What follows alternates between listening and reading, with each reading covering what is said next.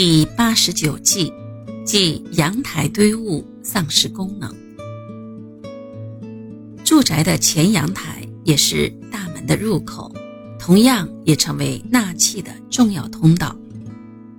如果大门开在侧边的墙，前阳台就成为客厅落地门窗之外的空间，也成为重要的气口。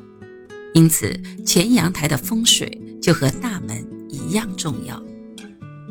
既然是气口，就不宜堆积杂物，而要保持清爽洁净。前阳台是不少人用来绿化的场所，因为植物具有净化环境、吸收毒气、吸收噪音、调节温度、营造气氛等等多种功能，也可以使人感到生机盎然。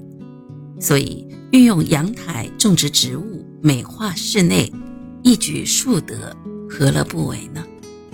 现代的房子一般都有前阳台，所以你不妨在前阳台上摆上一排盆景或者是盆景花台，既可以接气，又能使满室生春，是一种很好的风水设计。如果你想前阳台上四季花卉飘香，最好是按四季时花轮流换栽。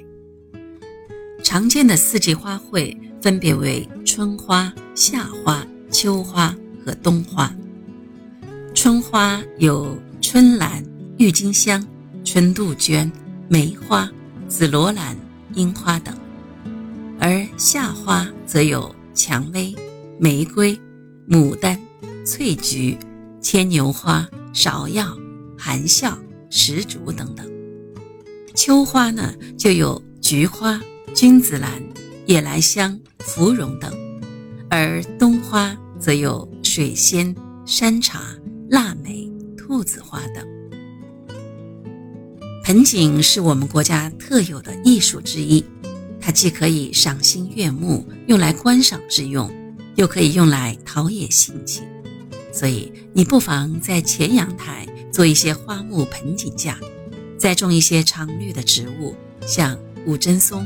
文竹、凤凰竹、枸杞等。现在有人甚至将阳台当作水耕蔬菜的栽培区，一来可以自种蔬菜干净可食，二来也可以从中体验田园之乐，体会大自然的奇妙之趣，可谓是一举两得的事情。